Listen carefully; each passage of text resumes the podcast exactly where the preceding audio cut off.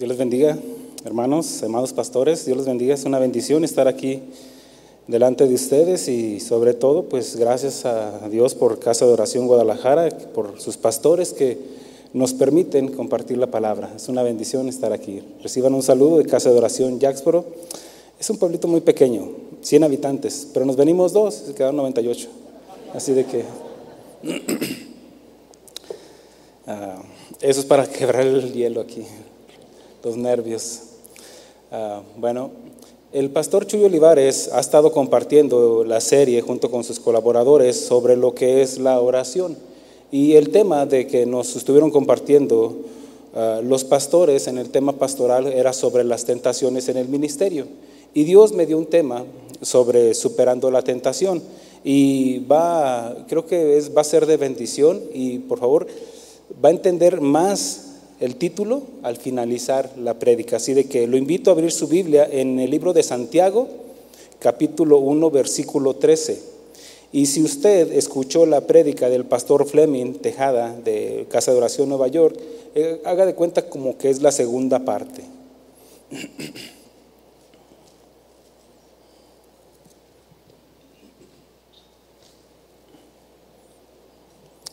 Santiago capítulo 1, versículo 13 y 15.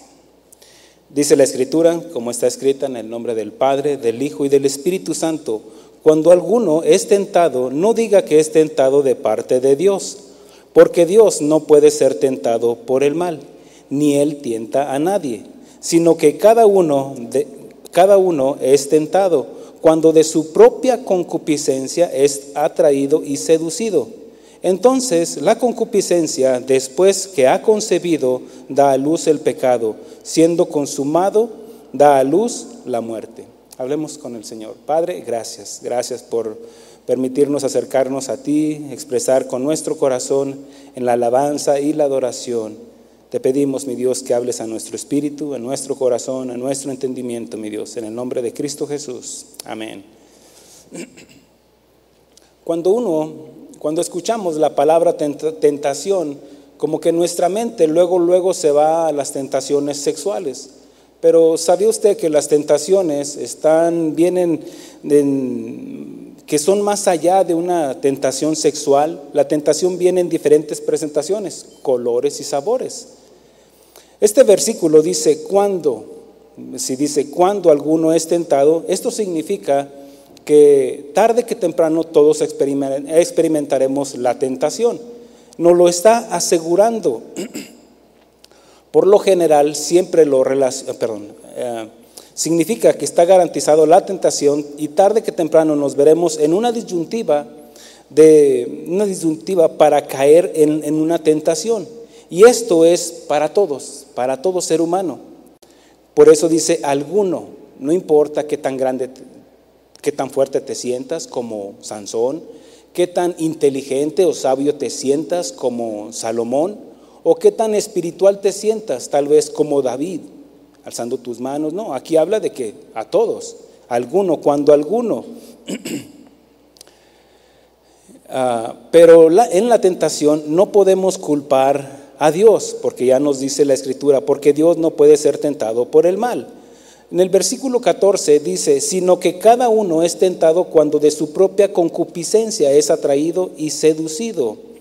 La concupiscencia es el deseo ilegítimo y desordenado del pensamiento. Viene de la palabra epitinia, deseo interno de cualquier tipo, deseo de algo, por ejemplo, codicia por el, el dinero o el poder la concupiscencia de los ojos, dice la escritura también.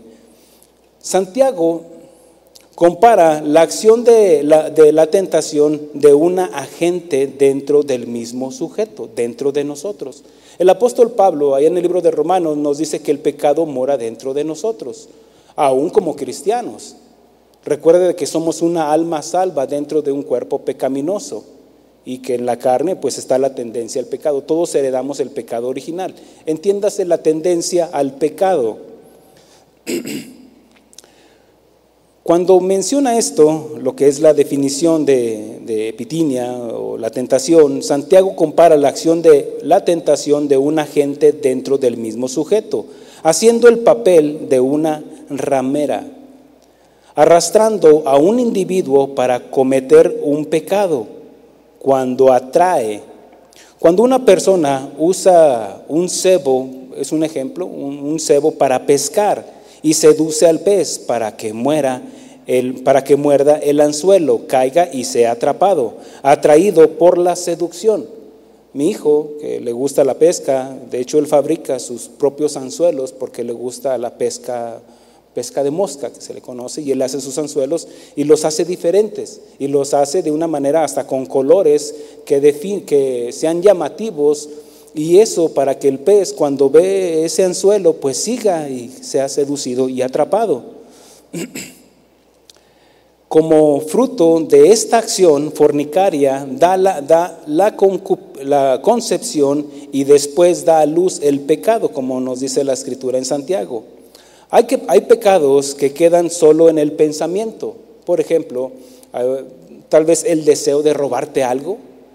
Quieres, ves algo, volteas, no ves a nadie, como que me dice, llévame, llévame, llévame. En, nuestra iglesia eh, se acuñó una frase que es como cuando vemos en las caricaturas que está el diablillo que nos dice para que, que, nos seduce para que hagamos el, cometamos el pecado. Y del otro lado está el angelito, si recuerda caricaturas o algo así, se puede identificar con esto. Y el diablillo siempre va a estar, cómetelo, róbatelo, llévatelo, para que caigamos en el pecado. Entonces, Hay pecados que solo son en el pensamiento. En esta acción no podemos culpar al diablo. Habrá algunos malos pensamientos que no son pecados en sí, porque los reprimimos y los desechamos. Porque, por ejemplo, ves algo que te quieres robar o, estás en un momento de, tensión donde, donde vienen a insultarte y quieres contestar, quieres que salga la carne, pero el dominio propio que Dios ha puesto en nosotros nos lleva para que nosotros, al que la blanda respuesta aplaca la ira, o que veas eso que te quieras robar y que en el pensamiento dices, no, no, no, no, esto no. ¿Se acuerdan de José el soñador cuando José fue seducido o fue incitado para que, para que se acostara con la esposa de Potifar? Y él dijo, ¿cómo haría yo esto? Había un temor reverente a Dios. ¿Y cómo haría yo esto? Ofender a mi Señor. Entonces, ahí el pensamiento, aunque tal vez le pasó por la mente, él rechazó ese pensamiento. Sin embargo, también hay pensamientos, hay pensamientos que ya se conciben como pecado. Por ejemplo, el ver a una mujer y codiciarla en el corazón. La desnudó tal vez. Y ahí sí ya se considera un pecado. Dios a todos nos capacitó con una conciencia que nos dicta lo bueno y lo malo. Pero a diferencia de los que no tienen el Espíritu Santo, en ellos no tienen otra alternativa que pecar, tarde que temprano. Mire, nosotros hemos recibido el poder a través del Espíritu Santo. Dice que no nos dio un espíritu de cobardía, sino de poder, amor y dominio propio. Ahora podemos hacer las cosas que no podíamos hacer antes. Para, para empezar, frenar la carne, el deseo, la concupiscencia, a través del poder que hemos recibido y el dominio propio que tenemos a través del poder del Espíritu Santo. Todos tenemos la concupiscencia y no podemos desechar, desechar que, venga, eh, que venga un mal pensamiento, pero lo que sí podemos hacer o, no, eh, perdón, hacer es no alimentar ese pensamiento, por ejemplo, la ira. La escritura dice, airaos, pero no pequéis. Eh, Dios puso emociones en cada uno de nosotros, unas emociones que las cuales pues nos ayudan para, para Dios no se equivocó en poner la alegría, el temor, el coraje, nos da coraje cuando hay una injusticia, el temor, entonces Dios no se equivocó, pero cuando una emoción se desborda, aquí sí podemos pecar o se, se puede considerar o caer en el pecado. ¿Se acuerda de Moisés, el hombre más manso de la tierra según la escritura? Sin embargo, en un momento de ira, pues golpeó la roca, entonces ya fue pecado, porque desobedeció a Dios. En un momento de ira. Entonces, nosotros podemos rechazar ese pensamiento cuando venga un pensamiento que, nos atraiga al pecado. El pecado puede estar a la puerta, pero cada quien decide. ¿Se acuerda que cuando vino Caín y Abel a ofrecer sacrificio, holocausto a Dios? Y que en ese momento cuando, cuando dice la escritura que Dios vio eh, la ofrenda de Caín y, vio su corazón y vio su ofrenda, vio la de Abel y vio, vio su corazón. Y dice en Hebreos capítulo, capítulo 11, donde dice, por la fe Abel ofreció mejor sacrificio que Caín.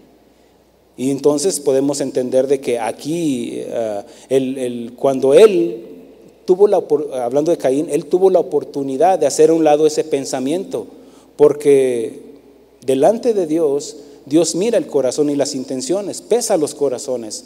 Y aquí Abel se fue contento porque sintió esa satisfacción de haber agradado a Dios. Y dice por la fe, y la fe viene por el oír. ¿Y quién le enseñó a Abel y a Caín? Seguramente, por supuesto, sus padres. Entonces sabía de que tenía que ser un sacrificio por sangre. Entonces vemos cómo el semblante de Caín decae. Entonces Dios le dice, el pecado, es, ¿por qué ha caído tu semblante? Si bien hicieres, no serías redarguido, pero el pecado está a la puerta, está la oportunidad de que hagas lo correcto. Hay pensamientos que vienen a nuestra mente, pero tenemos la autoridad, ahora ya con el poder del Espíritu Santo, de desechar malos pensamientos que lleguen a ser lleguen a estar en nuestra concupiscencia, nuestros malos pensamientos. Lo peor que podemos hacer es decir, yo jamás sería capaz de hacer eso, de robar, de golpear, de, cometer adulterio, jamás sería. Y eso sería como, como decir, yo soy mejor, soy superior. Y hace, hace unas horas el pastor Chuy Olivares nos enseñaba a los pastores que no menospreciemos el poder, no digo... Ah, enaltecer el poder de Satanás, sino que Él es poderoso, no podemos negar eso. Mire cómo la escritura dice que el mundo está bajo el maligno, cómo lo tiene de rodillas, para que hagan, haga la gente de acuerdo a, dice que nuestra lucha no es contra carne y sangre, sino contra principados, gobernadores de las tinieblas, potestades. Entonces, entendemos de que ah, lo peor sería de decir, nosotros jamás, yo jamás haría eso. Y mire, cada uno de nosotros llevamos arrastrando las miserias del ser humano. Pablo dice, dice allá en Romanos capítulo 6, dice, el bien que quiero hacer ese no hago, más el, el, más el mal que no quiero hacer es el que termino haciendo. Miserable de mí, ¿quién me apartará de esta carne? ¿Quién me apartará del pecado? Después dice, gracias doy al Padre por Jesucristo, quien nos ha libertado del pecado, del poder, de la ley del pecado. En Gálatas capítulo 6, versículo 1 dice así, Hermanos, si alguno fuere sorprendido en alguna falta, vosotros que sois espirituales, restaurarle con espíritu de mansedumbre, considerándote a ti mismo, no sea que tú también seas tentado. Como decir, no, yo jamás haría eso, pero no menosprecie la ley del pecado que está en nosotros también. Una persona no tiene la, no tiene la oportunidad de ofrecer obediencia verdadera si no tiene la oportunidad de ser obediente. ¿Nota eso? ¿Cómo podríamos ser, decir que somos obedientes si no se nos ha presentado la ocasión de pecar? Vamos a ser obedientes cuando rechazamos el pecado, cuando hacemos lo que Dios nos dice. Usted no puede decir que es obediente si no se ha presentado la oportunidad de pecar. Esta es una lucha interna lo que es la concupiscencia, es lo que estamos viendo, una tentación. Y como decía, aquí no podemos culpar al diablo.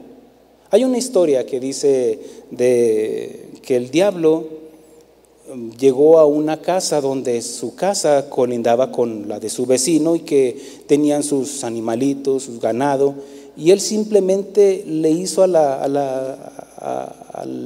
al seguro de la puerta, de un portón. Y la puerta se abrió. Una vaca pasó por el, y cruzó uh, pues, inocentemente. La vaca siguió buscando pastos verdes, vio las florecitas que estaban ahí del jardín de la casa y ahí, ahí se fue acercando, se metió a la casa hizo un destroce ahí en la casa de su vecino, el vecino va y le reclama a la vecina, la vecina eh, este, se le contesta mal, se hacen de palabras, se hacen de golpes, el hombre golpea a la, señora, la señora le habla a sus hermanos, sus hermanos van y, y, atacan al vecino, lo matan, vienen los vecinos y vienen los amigos, los familiares y matan a otra familia. Y luego, el diablo. No, el diablo nada más movió la... Ustedes se mataron solos.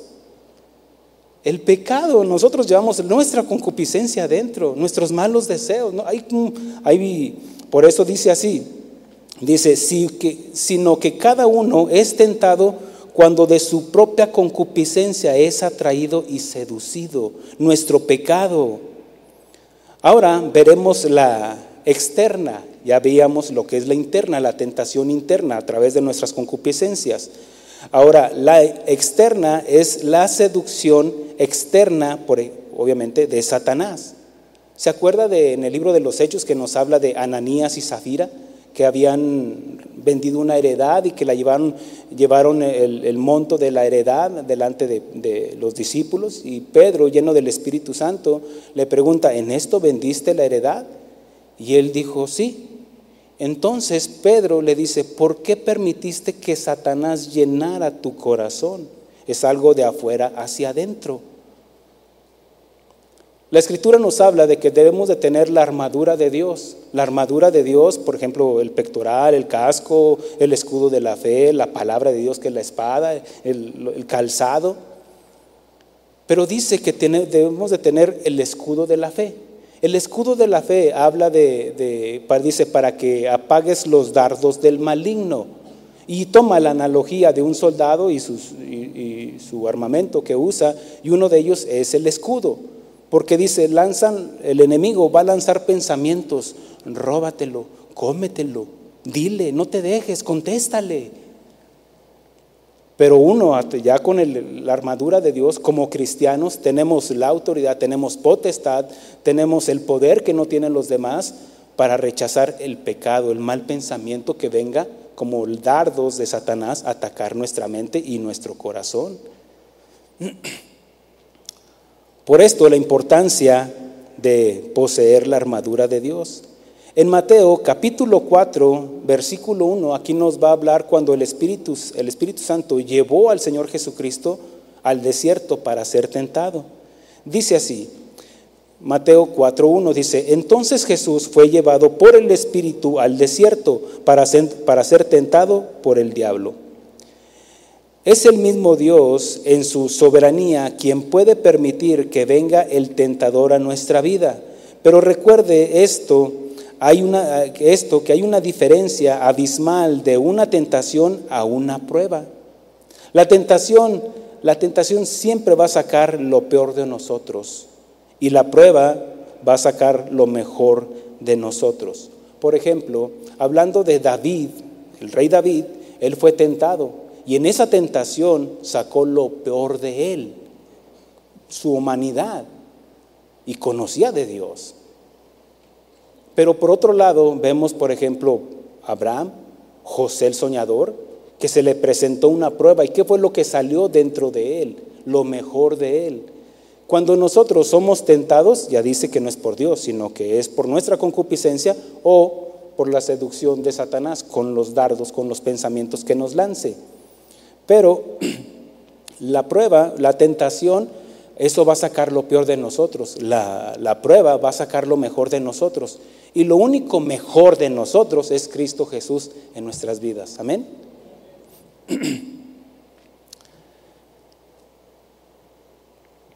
El, tentador sabe en qué momento llegar para, a cada uno de nosotros y siempre va a llegar cuando tengamos hambre.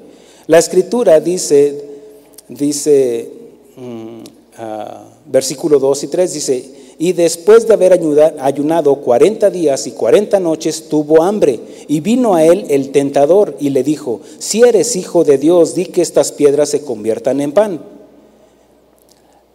La primera tentación vemos aquí que es física.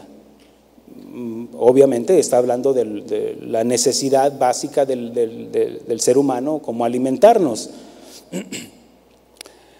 Ah, y, nuestra, y muestra la debilidad en nuestra humanidad. Por eso necesitamos la armadura de Dios en nosotros. Versículo 4.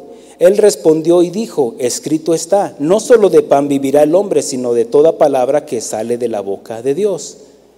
Versículos 5 y 6 dice, entonces el diablo le llevó a la santa ciudad y le puso sobre el pináculo del templo y le dijo, si eres hijo de Dios, échate abajo porque escrito está, a sus ángeles mandará cerca de ti y en sus manos te sostendrá para que no tropieces con tu pie en piedra.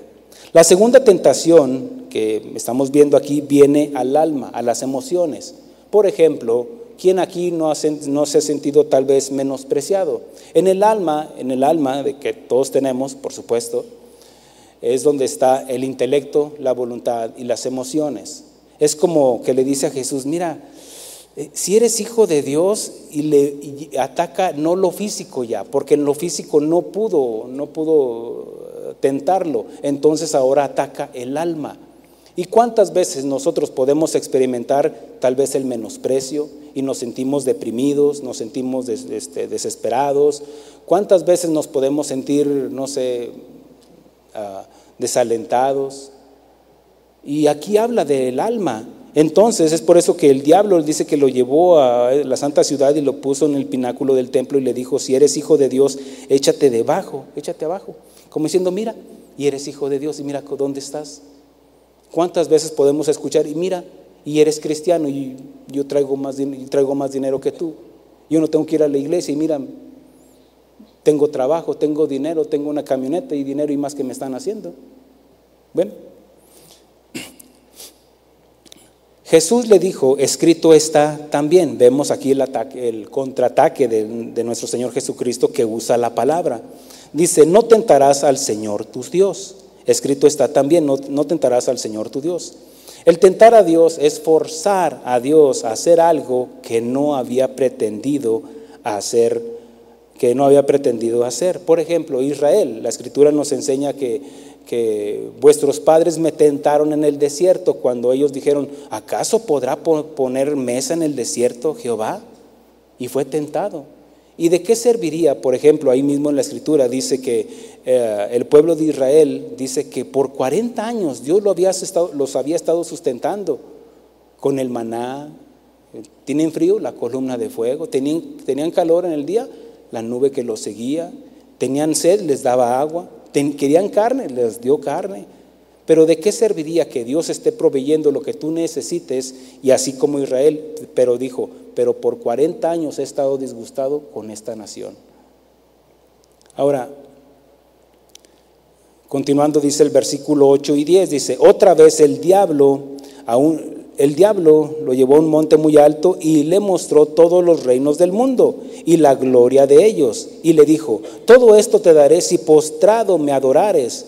Entonces Jesús le dijo, vete Satanás, porque escrito está, al Señor tu Dios adorarás y a Él solo servirás. Aquí es el otro ataque, el espiritual. Recuerde de que somos espíritu, cuerpo y alma. Primero atacó el, el cuerpo, después el alma y ahora está atacando el espíritu, porque era lo que Satanás quería, que le adoraran. La tercera, esta tercera tentación viene a lo espiritual. Satanás le está diciendo, adórame a mí. Satanás siempre vendrá a querer tentar, a seducir con algo aparentemente bueno, bonito y barato, con algo de afuera hacia adentro, como el engaño de las riquezas que nos dice la Escritura. Dios permitirá la tentación en nuestras vidas para probarnos. ¿Cómo pudo Jesús en su humanidad resistir la tentación? Bueno, esa respuesta va a estar al final. Lo vamos a, vamos a entender por qué. En Hebreos capítulo 4, versículo 14 y 15 dice así. Por tanto, teniendo un gran sumo sacerdote, aquí está el escritor de Hebreos hablándole a la iglesia, dice, un gran sumo sacerdote que traspasó los cielos, Jesús, el Hijo de Dios. Mire cómo lo está poniendo como el sumo sacerdote y no cualquier sacerdote. Dice, por tanto, teniendo un gran sumo sacerdote, y la labor de un sumo sacerdote era de interceder, era de presentar ofrendas para, para Dios de parte del pueblo. Dice, ah, un gran sumo sacerdote que traspasó los cielos. Recuerde que hay tres cielos, el cielo azul que podemos ver después de la atmósfera, pues está el segundo cielo donde están las constelaciones, lo que es el, el universo, y el otro es donde está la presencia de Dios, el tercer cielo. Jesús, dice Jesús, el Hijo de Dios, dice el escritor de, Hebreos, retengamos nuestra profesión, mantengámonos fieles, firmes, porque no tenemos un sumo sacerdote que no pueda compadecerse de nuestras debilidades, sino que fue tentado en todo, según nuestra semejanza, pero sin pecado. Acabamos de leer en, Mateo capítulo 4 cómo fue tentado en todo, en la carne, el hambre, en el alma, las emociones, y ahora acabamos de ver sobre lo espiritual, que Satanás quería que lo adorara a él. Por eso, Él puede compadecerse de nosotros, dice la escritura aquí, que Cristo Jesús se puede compadecer de nosotros. Ahora, cuando está hablando aquí, en esta porción, también está hablando del sumo sacerdote y rey de Selem, Melquisedec. Entendemos de que Melquisedec, como lo menciona Hebreos y allá en Génesis, menciona de que el rey y sacerdote sin genealogía, está hablando de una cristofanía o una teofanía. Pero dice, es por eso que Él puede compadecerse de nosotros. ¿Por Porque Él fue tentado en espíritu, cuerpo y alma. Ah, el compadecernos, mire, yo hace muchos años de joven, bueno, no muchos, de joven, este, yo recuerdo, pues, gracias a Dios he gozado de muy buena salud. Pero, y la única vez que fui al doctor, fui hasta el quirófano por una apendicitis y me operaron. Me tuvieron que operar, pero como a los tres años a mi hermano también le dio. Y como yo ya había sufrido lo que fue esa operación, me pude compadecer de su dolor.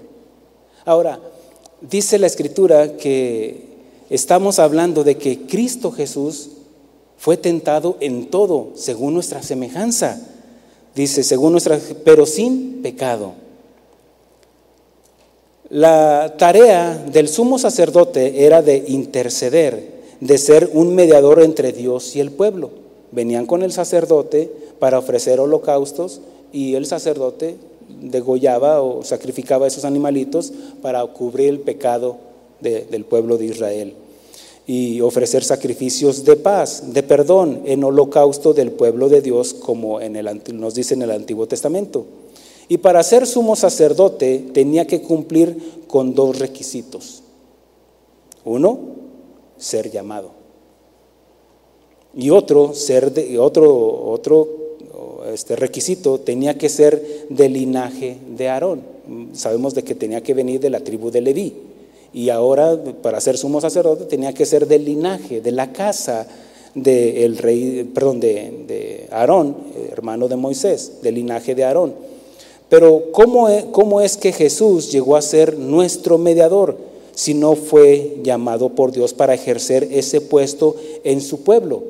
Jesús jamás, no dice la escritura, que ofreció sacrificio a Dios de parte del pueblo entonces no ejerció como sacerdote. Bueno, primero, como dije, tiene que ser llamado y otro que tenía que ser del linaje de, Aarón. Pero la escritura nos, nos enseña de que Jesús venía de la tribu de Judá.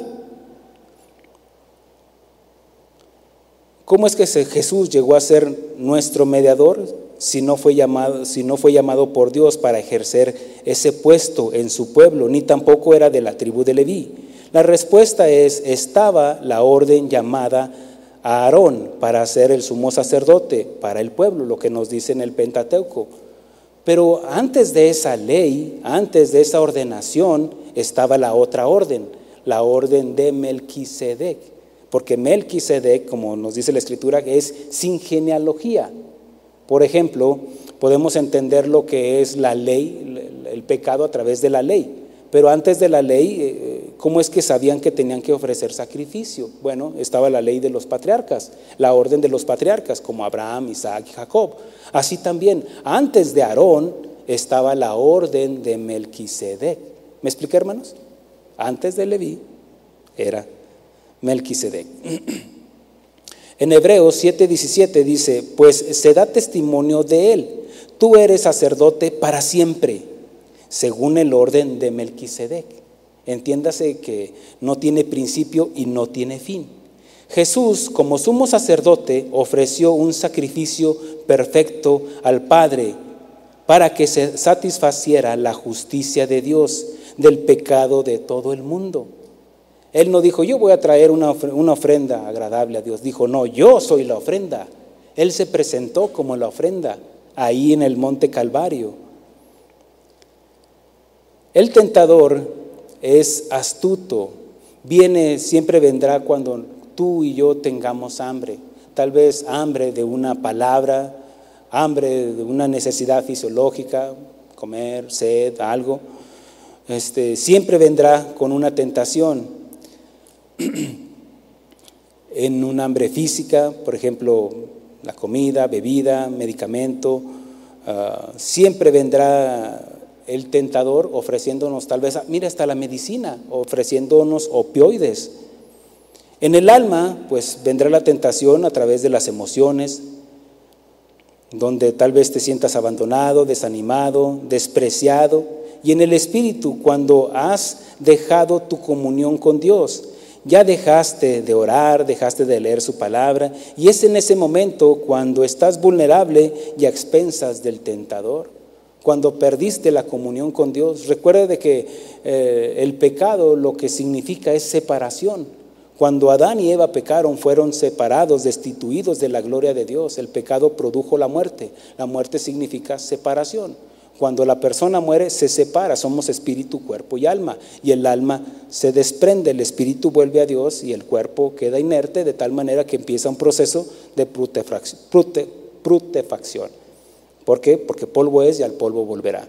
Sin embargo, ah, hablando de en lo que es en el cuerpo, en el alma y el espíritu. Cuando has dejado tu comunión con Dios como hijo de Dios, aquí es donde ya quedas a expensas del tentador, del enemigo. Él vendrá con una oferta difícil de resistir porque te hará poner los ojos en lo que no tienes para que no aprecies lo que tienes. ¿Cuántas veces, por ejemplo, puedes, puedes tener tu familia, tu esposa, tus hijos, una linda familia. Pero al no apreciar lo que tenemos, siempre estaremos buscando lo que, no, lo que creemos que no tenemos. Entonces aquí es donde puede venir la secretaria, qué, bien se ve, qué bonita corbata, o, el compañero de trabajo con la, esposa de alguien, qué bien se ve, empezar a hablarle, entonces siempre vendrá el tentador, el enemigo, Satanás, porque te hará poner los ojos en algo que crees que no tienes. Mire, la verdadera felicidad es apreciar lo que tenemos. Eso es.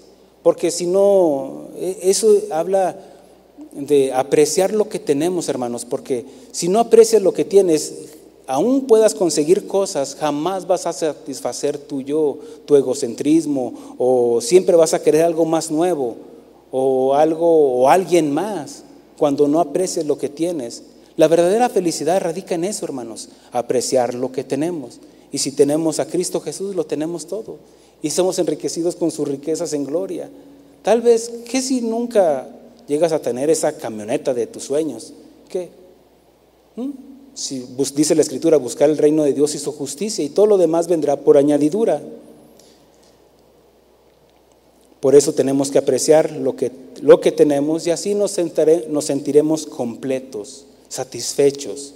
Ahora, no hablo de mediocridad, sino dice la Escritura, dice el Señor, estar conformes con lo que tenéis ahora, porque la abundancia del hombre no consiste en las cosas que posee o que, cree poseer, porque en un abrir y cerrar de ojos se pueden perder las cosas materiales, hermanos. El padre Abraham, yéndonos al, Antiguo Testamento, el padre Abraham, cuando fue llamado por Dios para hacer de él una nación grande y poderosa, Dios le prometió una tierra donde fluiría leche y miel. Y el patriarca Abraham obedeció y salió de la tierra, de su tierra, de su parentela, llegando a Canaán. A eso nos lo dice ya en Génesis capítulo 11. La escritura dice pero dio, pero dice, pero Abraham, perdón, la escritura nos enseña que Abraham salió de su tierra y su parentela, pero del capítulo 12, uno dice, pero Jehová había dicho a Abraham, significa tiempo pasado. Pero en unos capítulos, versículos antes, dice que Taré se llevó a Abraham. No fue Abraham quien se fue solo, dijo, deja tu tierra y tu parentela. Entonces vemos que obedeció, pero a medias.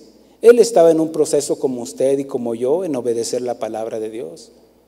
Entonces dice que obedeció hasta que murió su papá, entonces sí llegó a Canaán. Llega a Canaán, la tierra prometida. Entonces ya cuando llega ahí dice, ah, dice la escritura, versículo 12.8, dice, luego se pasó de allí a un monte al oriente de Betel y plantó su tienda, teniendo Betel al occidente y Ai al occidente, y edificó allí altar a Jehová, e invocó el nombre de Jehová. Y Abraham partió de allí cuando ah, caminando y yendo hacia Negev. Ok, si vemos aquí, dice que ofreció, ah, preparó, edificó allí un altar. Cuando dice altar es como llegar a la presencia de Dios. Espiritualmente vamos a verlo así. Vamos a decir que tuvo una comunión con Dios. Había obedecido. Dios estaba agradado por lo que, como Abraham había obedecido. dice, versículo 10 dice, hubo entonces hambre en la tierra y descendió Abraham a Egipto para morar allá. Ahora, mire aquí esta parte. Dice que descendió. Geográficamente igual, descendió para llegar a Egipto, pero vamos a verlo del ámbito espiritual. El descender de estar en la presencia de Dios, ofreciendo un sacrificio agradable a Dios, es como tener comunión con Dios. Y que de un versículo al otro ahora descendió, se apartó. Y dice que a dónde fue? A Egipto. Egipto, entendemos la simbología que representa el mundo tuvo temor, tuvo temor porque había hambre. Dicen, hubo entonces hambre en la tierra y descendió Abraham a Egipto. Al mundo, podemos entenderlo así.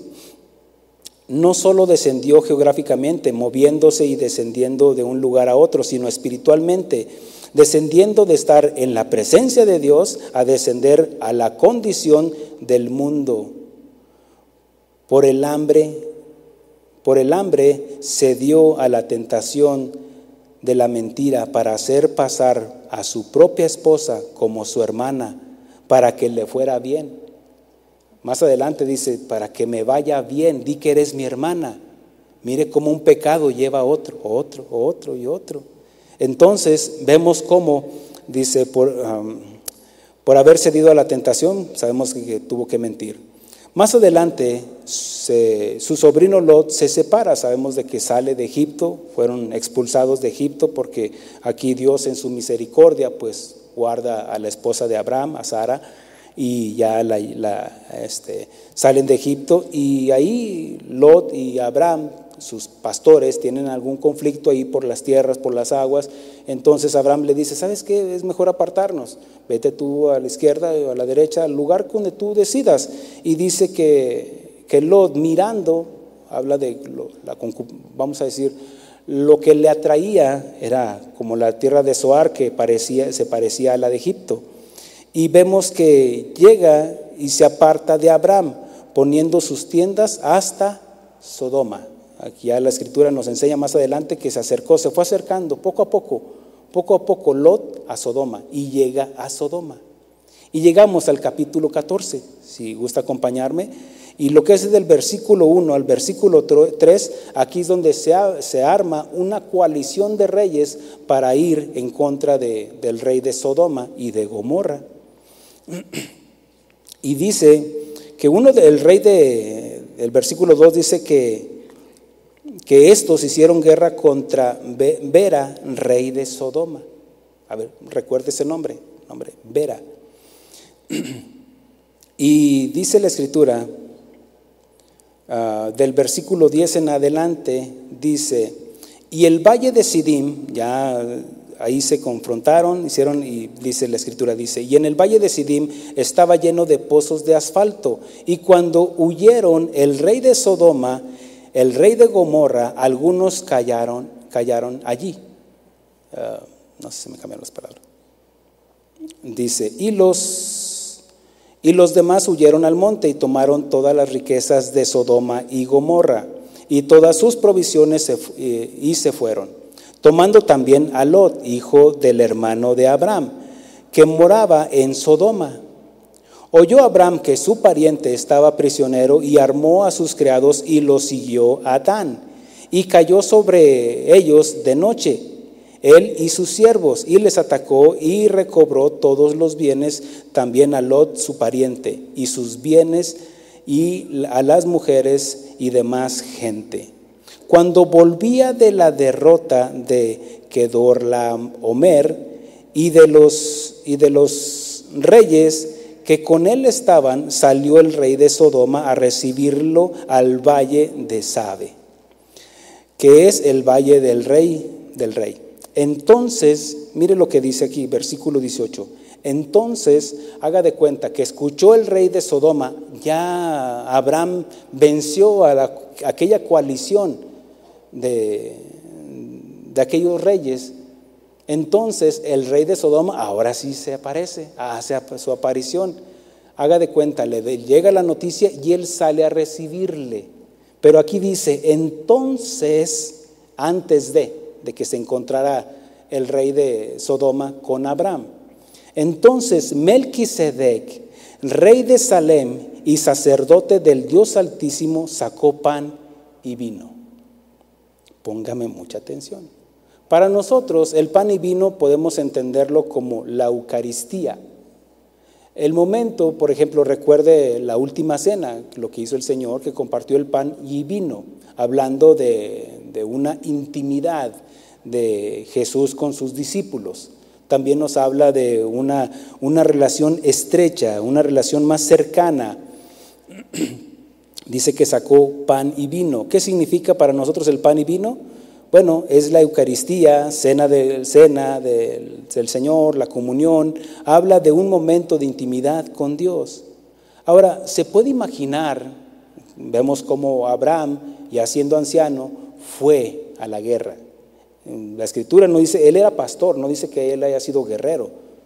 Pero ya a su edad, imagínense, va y pelea y rescata. Yo, me imagino que toda la noche estuvieron peleando y regresa, venció y va regresando.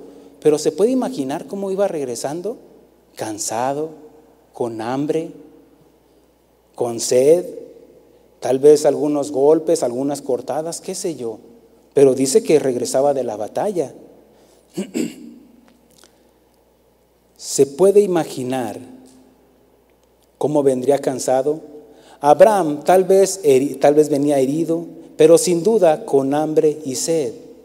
Y antes de llegar, el rey de Sodoma salió al encuentro Melquisedec para saciar una necesidad física, porque aquí lo dice literalmente, que Melquisedec le, dice, sacó pan y vino para saciar esa hambre, esa sed que tenía Abraham, literalmente.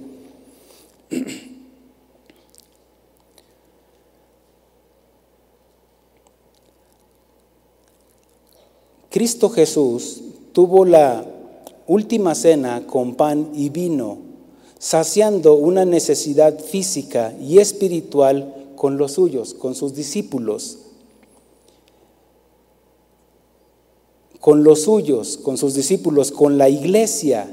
Cuando ahora nosotros celebramos la cena del Señor, estamos, eh, entramos en una comunión con Cristo. Sí entiende lo que es la comunión con Cristo, ¿no? o la cena del Señor. De hecho, nos dice Pablo que antes de comer la cena del Señor nos pongamos a cuentas con Él, para que no comamos juicio, porque dice que el que come indignamente la cena del Señor, pues come juicio para sí. Entonces habla de que vamos a tener una intimidad con Cristo, con nuestro novio, con nuestro prometido. Entonces vemos cómo aquí nos habla de esa comunión que habla de, pan y vino. ¿Con quién tuvo comunión Abraham? Bueno, la escritura aquí nos lo dice, con Melquisedec. En Hebreos ya nos define quién es Melquisedec. Cristo Jesús, el Hijo de Dios. Nuestro sumo sacerdote, quien fue tentado en todo. ¿Cómo es que libró la tentación Jesús en el desierto? Melquisedec, versículo 19 dice, y le bendijo diciendo, bendito sea Abraham del Dios altísimo, creador de los cielos y de la tierra. Aquí le está dejando saber, Melquisedec, dejándole saber quién es Abraham. Tú eres polvo, Abraham, eres tierra, Abraham. Haciendo la comparación y le deja ver quién es su creador. Cuando una persona no acepta el primer versículo de la Biblia que nos dice que Dios creó los cielos y la tierra, difícilmente va a entender el resto de la Biblia. Porque en el primer versículo nos habla de quién es nuestro creador. Pero allá el salmista nos dice que dice el necio en su corazón, no hay Dios. Un necio no es un ignorante, es alguien que se persiste, persiste o se obstina en no reconocer lo que él ya sabe. Es por eso que no hay ateos. Porque en su conciencia sabe que hay un creador. Pero al no aceptar el primer versículo de la Biblia, pues no va a entender el resto de la Biblia. Es por eso de que al aceptar, porque si no, entonces tú pondrías todas las hipótesis posibles, menos que Dios es nuestro creador, que creó los cielos y la tierra. Porque si yo creo que en verdad es, Él es mi creador, entonces yo me debo de someter a Él. Pero como yo soy libre de creer lo que yo quiera, no, para mí yo vengo del chango, yo vengo del Big Bang, yo vengo de donde quieras ponerle. Entonces, no, no aceptas quién es tu creador. Entonces, pero aquí dice, le dice Melquisedec, bendito sea Abraham del Dios altísimo, creador de los cielos y de la tierra. Versículo 20. Y bendito sea el Dios altísimo que entregó, eh, que entregó tus enemigos en tu mano y le dio a Abraham los diezmos de todo. Y bendito sea el Dios altísimo que entregó tus enemigos en tu mano. Aquí también le está diciendo de quién es la victoria. Dios te usó, Abraham. Dios usó tus fuerzas, tu intelecto, tus recursos. Es como lo dice que el que se gloríe, gloríese en el Señor. Que lo que nosotros creamos ser, o que nos sintamos ser, o creamos tener, que le demos gracias a Dios.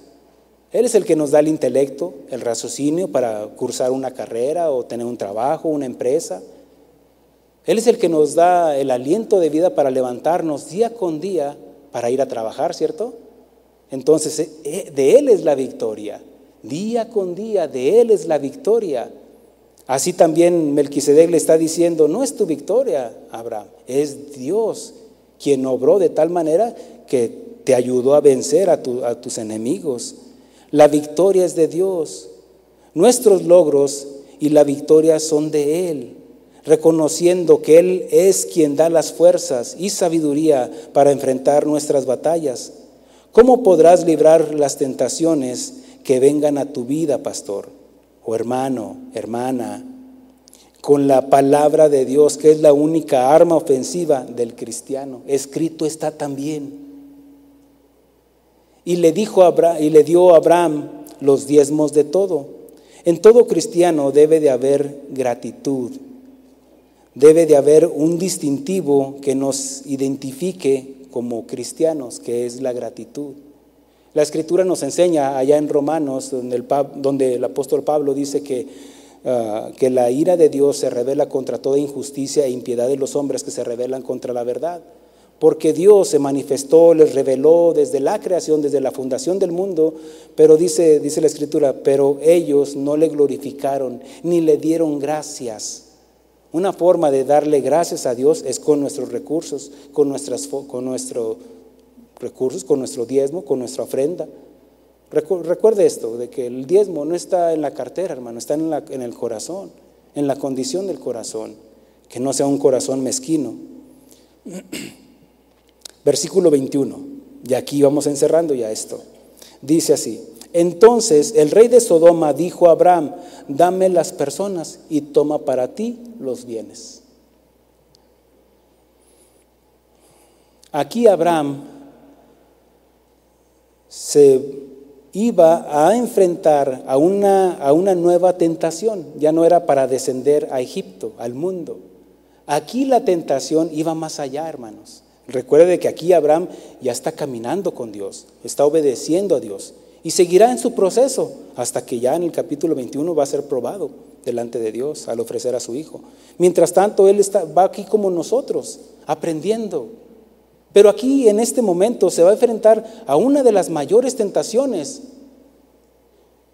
que hasta ese momento no había tenido. Así también a nosotros vendrá la tentación, vendrá la tentación diciéndonos, te doy otro ministerio, pastor. Mira esas ovejas que tienes. Te doy un puesto en la iglesia, le, diría a alguien, a un, a un hermanito hermanita. Te doy un trabajo aparte del ministerio, tu negocio para que crezca, para que fructifiques, para que tengas más recursos. Vendrá la tentación para, para algunos para decirte, te doy otra iglesia, otro edificio. A unos les dirá, te doy otra esposa. Y unos dirán, amén. Te doy lujos, te doy viajes, te doy dinero, títulos, fama, te doy otra congregación que te respete, pastor. Solo dame la gente. Abraham se iba a enfrentar, él podía decir, no, pues, ¿qué me importa la gente, esa gente? Yo agarro el botín de la guerra. Aquí le dice, solo dame la gente solo dame tu familia. Y aquí el tentador va a venir tarde que temprano a nosotros, hermanos, para decirnos, dame tu tiempo. Te voy a dar otro celular, te voy a dar otra televisión, otra plataforma, para que estés ahí, dame tu tiempo. Y todo, el diablo siempre va a venir, dame el 1%, dame el 2%, dame el 5% de tu vida, dame el 10%, siempre va a querer más y más y más. Un hombre cuando no está conforme con lo que tiene, siempre va a estar queriendo y deseando más, porque no aprecia lo que tiene. Ahora, mire, yo no estoy en contra de las riquezas, hágase Señor tu voluntad, diría alguno. Pero el hecho es de que el Señor Jesucristo dice, buscar el reino de Dios y su justicia y todo lo demás viene por añadiduras. Porque tampoco Dios es un Dios de, gente mediocre, que no me levanto a trabajar, que no, no, no, no, no. Dios quiere que seamos prosperados en todo, pero que las riquezas y las cosas materiales no estén en nuestro corazón, hermanos.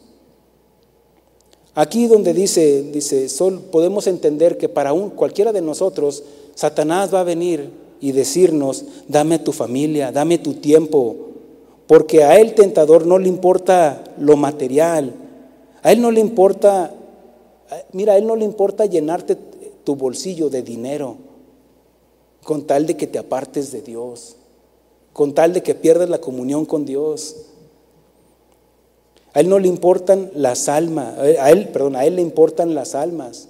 Por eso está, hay, una, hay una lucha entre Satanás y Dios donde, donde Dios quiere que le entreguemos nuestra alma, pero también Satanás seduciendo con tentaciones para que le entreguemos nuestra alma.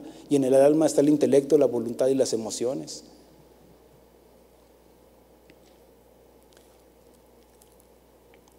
Porque a él, a él tentador no le importa lo material, no le a él le importan las almas, pero para destruirlas él dice, dame tu gente.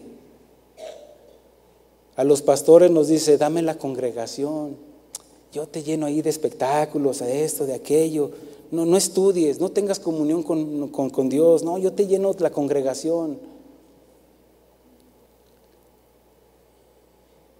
El rey de Sodoma, como leíamos, dice que se llama Vera. ¿Sabe qué significa Vera? Significa hijo del mal. santo. Y dice que era rey de Sodoma. ¿Sabe qué significa Sodoma? Significa lugar ardiente. Y aquí podemos concluir con estas definiciones. Dice que salió el rey de Sodoma para encontrarse con Abraham. Ahora sí podemos con la definición del significado de los nombres, vamos a decir, salió el hijo del mal del lugar ardiente, Satanás. ¿Quién vino con Jesús allá en el desierto? Satanás. Entonces podemos ver aquí que salió el hijo del mal del lugar ardiente para seducir a Abraham Quédate con el botín de guerra, quédate con los bienes, solo dame a tus hijos y yo te voy a saciar de voy a saciar tu hambre en el desierto. Y si postrado me adorares, yo te ofrezco todos los reinos del mundo, en otras palabras. Jesús dijo allá en Getsemaní, velad y orad para que no caigas en tentación. La oración, hermanos, es lo que nos mantiene en comunión con Dios. ¿Cómo es que Jesús pudo ser librado de la tentación? Bueno, mire que en Getsemaní, en Getsemaní Jesús estaba y dice que estaba ahí en Getsemaní, se apartó de sus discípulos y estaba orando y dice que, que su sudor eran como gotas de sangre. Getsemaní significa prensa de olivo, donde se tenía que prensar el olivo para que saliera el aceite, el néctar del, del olivo, lo bueno, lo mejor. Y aquí era, es donde en Getsemaní Jesús estaba ofreciendo su voluntad. Su cuerpo lo ofreció en la cruz, pero ahí en Getsemaní ofreció su voluntad. Padre mío, si es posible que pase esta copa, que pase, pero que no sea mi voluntad, sino la tuya. Él sabía lo que le iba a pasar, cómo lo iban a azotar, cómo lo iban a escupir, cómo lo iban a crucificar. Porque ya estaba escrito, Isaías 53, que hermosura no le veríamos. La escritura dice que, que fue experimentado en quebranto y en dolor. Él ya sabía eso, pero él estaba diciendo, Padre, si es posible que, que haya un plan B, vamos a hacerlo, pero que no sea mi voluntad, porque él iba a pasar, él en su humanidad, porque era 100% Dios, como dice Pablo en Colosenses, estaba toda la deidad corporalmente en él, era 100% Dios, pero era 100% humano. Y ahí en Getsemaní ofreció su voluntad. Y ahí es donde dijo, el espíritu a la verdad está dispuesto, está dispuesto pero la carne es débil. Pero nos dice, primeramente nos dijo, velad y orad, velad y orad. Por eso les hablaba de las enseñanzas que está dando nuestro pastor Chuy Olivares, la serie de la oración. Y cómo lo llevamos para conjugar, conjugarlo, para entender lo que es la tentación. Versículo 22 y 23. Y respondió Abraham al rey de Sodoma, he alzado mi mano a Jehová, Dios altísimo, creador de los cielos y de la tierra, que desde un hilo hasta una correa de calzado, nada tomaré de todo lo que es tuyo para que no digas yo enriquecí a Abraham. ¿Me ayudas, pastor?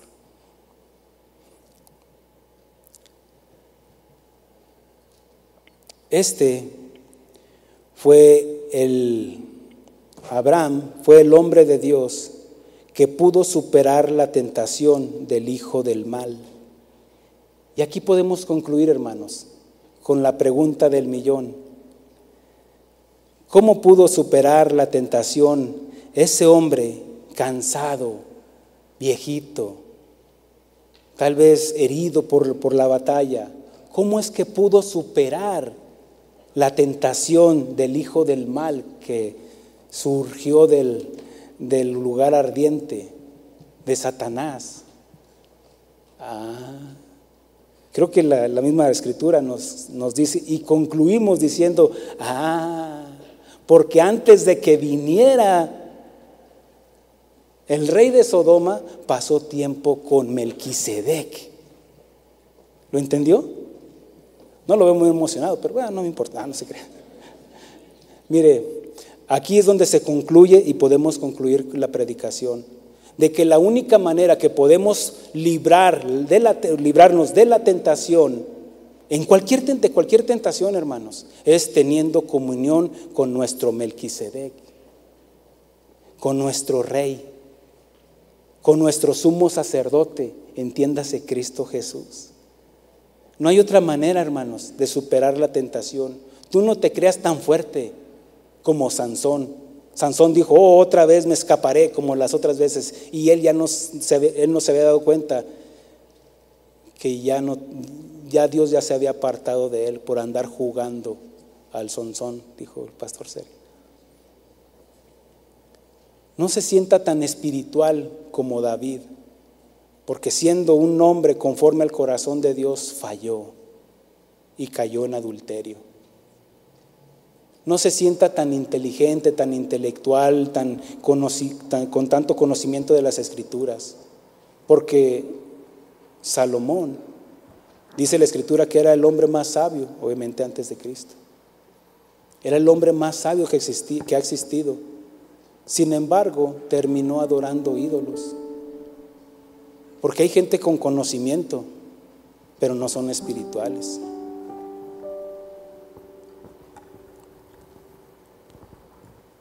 La respuesta de la pregunta, ¿cómo pudo superar la tentación ese hombre cansado de sus batallas? Porque Melquisedec fue a su encuentro y Abraham pasó tiempo con él. Abraham tuvo comunión, tuvo intimidad con Cristo, con, con pan y vino con el pan y el vino y en la, y en la conversación con Melquisedec. Entiéndase la oración. Eso lo fortaleció para superar la tentación. ¿Me expliqué? Póngase de pie, hermano.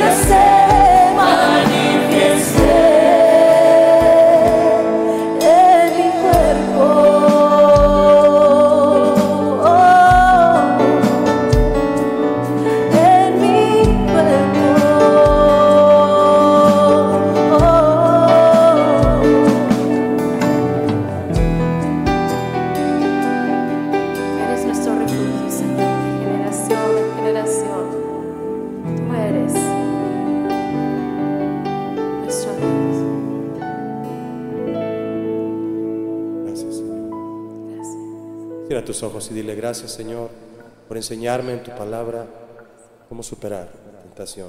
Quiero ser un hijo tuyo, Señor, que vive en santidad, que se consagra para ti y estar alerta, Señor, cuando viene el tentador, cuando la concupiscencia viene también, Señor, a querer hacer tropezar mi vida.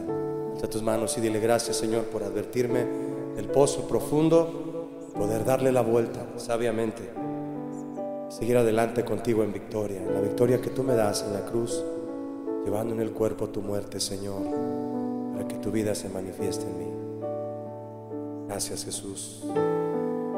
Amén. Qué bueno es el Señor, ¿verdad que sí, mis hermanos? Le damos un aplauso a Él.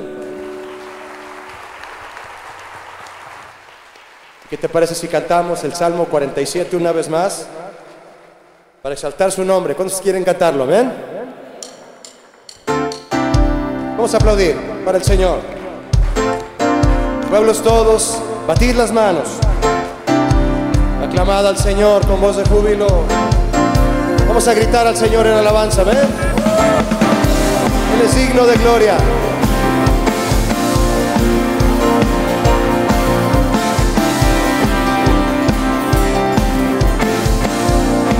Cántalo.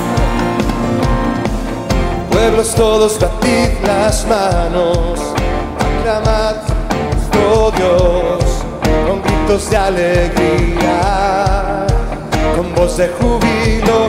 Nuestro Dios es imponente, digno es de ser temido. Pone a nuestros enemigos bajo nuestros pies. ¿Cuántos lo creen? Cántalo otra vez.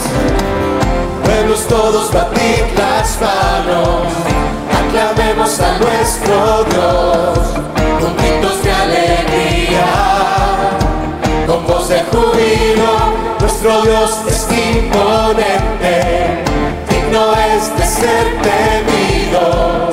Pone a nuestros enemigos bajo nuestros pies.